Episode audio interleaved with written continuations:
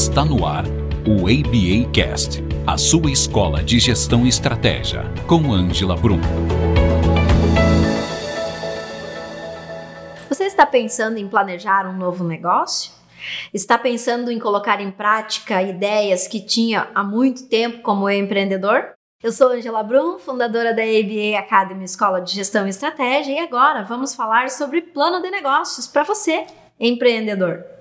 Quando nós falamos em plano de negócio, nós começamos a pensar o que, que eu posso fazer para colocar essa minha ideia em prática, para pensar esse negócio materializado, para eu colocar ele em ações. E aí nós temos essa ferramenta que ela é sensacional. Na verdade, a gente já inicia o que está iniciado, né? A ferramenta ela já é própria para projetar negócios que estão ou no início ou ainda não foram colocados em prática ou ainda está muito imaturo assim e, e nas ideias e a gente está pensando a recém na possibilidade. Mas para que serve esse plano de negócio? Então, o plano de negócio ele vem com o objetivo de estruturar essa ideia de forma muito bem organizada, pensando várias etapas e quem sabe até ali na frente, viabilizando de fato esse negócio a partir desse estudo. Então, para criar um plano de negócio, a gente precisa se questionar, pensar de que forma esse negócio vai ser estruturado e implantado. Qual é esse meu negócio, esse meu segmento? Qual é o público que eu quero atingir com esse novo negócio? Eu tenho clareza do que, que eu preciso para esse negócio? Dos recursos, das pessoas, de software, de investimento, de tecnologia, de custos, inclusive, né? Que custos que eu vou ter com esse negócio? E o que, que eu vou contribuir com a sociedade com esse negócio? E aí tá uma grande pergunta, né? Ele vem só para ter fins lucrativos ou eu vou gerar uma contribuição na sociedade que eu estou, no meio que eu estou, e esse negócio ele vai ser diferenciado. Então tem uma pergunta que está muito forte aqui relacionada. Qual é o diferencial desse negócio? Eu vou ser igual aos meus concorrentes? Eu já mapeei os meus concorrentes para ver o que, que, eles estão fazendo nesse ramo, nesse segmento, para poder compreender o que, que eu quero para esse meu negócio. Eu sei o que, que a sociedade está buscando desse negócio e o que, que os meus clientes querem e estão buscando. Então, eu fiz uma pesquisa de mercado para compreender o que, que é essa real necessidade no mercado? Então, todas essas perguntas, esses questionamentos, faz sentido ter um estudo num plano de negócio. A segunda etapa que nós temos dentro do plano de negócios, bom, criei o sumário, agora eu vou para análise de mercado. Então, essa necessidade surgiu como? Por problema ou por oportunidade? Primeiro ponto, né? Eu identifico nesse mercado algumas situações que não atendem à necessidade ou realmente não existe nada desse negócio no mercado e eu sou pioneiro, né? Vou ser pioneiro e aí eu tenho uma grande oportunidade. E pode ser que tenha os dois também, né? Eu posso ser pioneiro e o que tem aí no mercado né, os concorrentes indiretos não atendem essas expectativas. Então, dentro da análise de mercado, se faz esse mapeamento, se faz um mapeamento do comportamento dos clientes, por que que interessaria a eles vir comprar esse produto ou esse serviço que eu estou criando, né? O que que leva ou o que que atrai eles para esse novo negócio? E ainda nessa análise de mercado, nós temos a possibilidade de mapear, né? Quem são os nossos concorrentes e quem seriam os nossos fornecedores para esse negócio.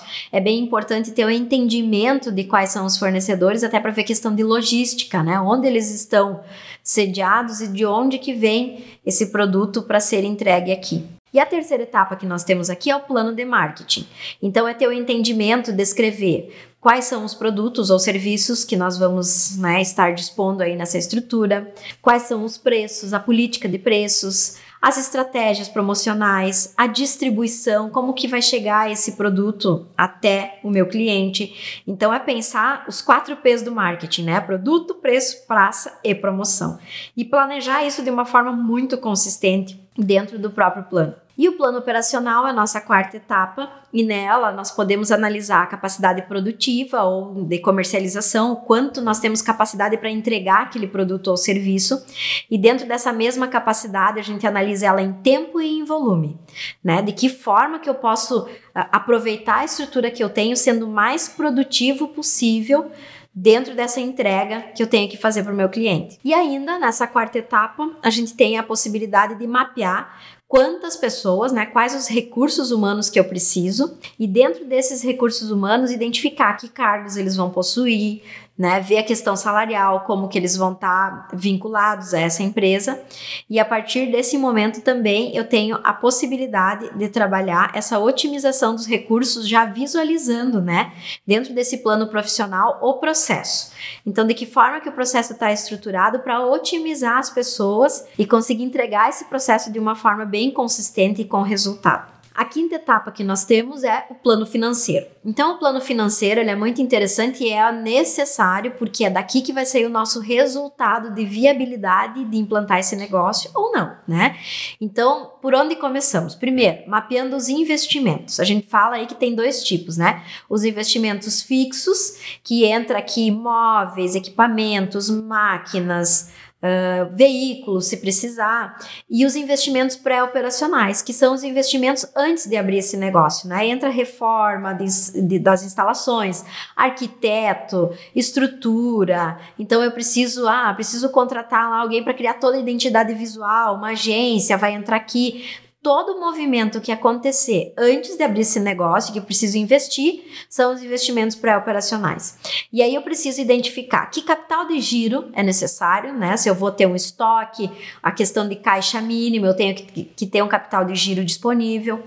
Nesse plano financeiro entra também e inclusive todo o mapeamento dos custos fixos e variáveis, depreciação, então eu começo a entender de que forma as minhas máquinas vão estar depreciando e, e, vou prever isso dentro dos meus custos. E aí o principal objetivo é chegar onde? Num DRE, num demonstrativo de resultado do exercício e poder entender se esse faturamento alinhando aos custos que eu tenho, fixos e variáveis, se eu vou ter uma lucratividade necessária para manter esse negócio.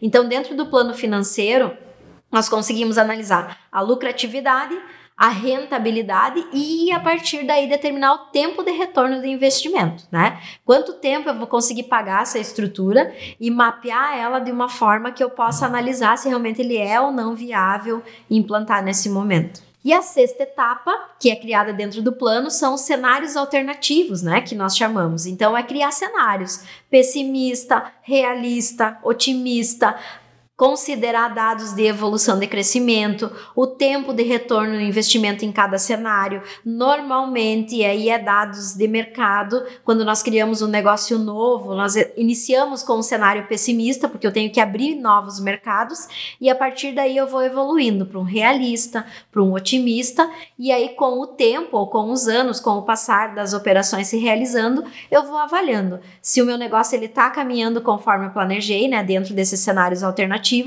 e a partir daí eu já posso criar estratégias. Por exemplo, eu abro meu negócio, estou num cenário pessimista. Que estratégias eu vou criar? para ir para um cenário mais realista possível, o mais rápido possível, né? Eu não posso ficar no pessimista, porque pessimista, eu estou falando em baixo faturamento, um custo elevado por abrir esse negócio e ao mesmo tempo conquistando esses novos clientes no mercado.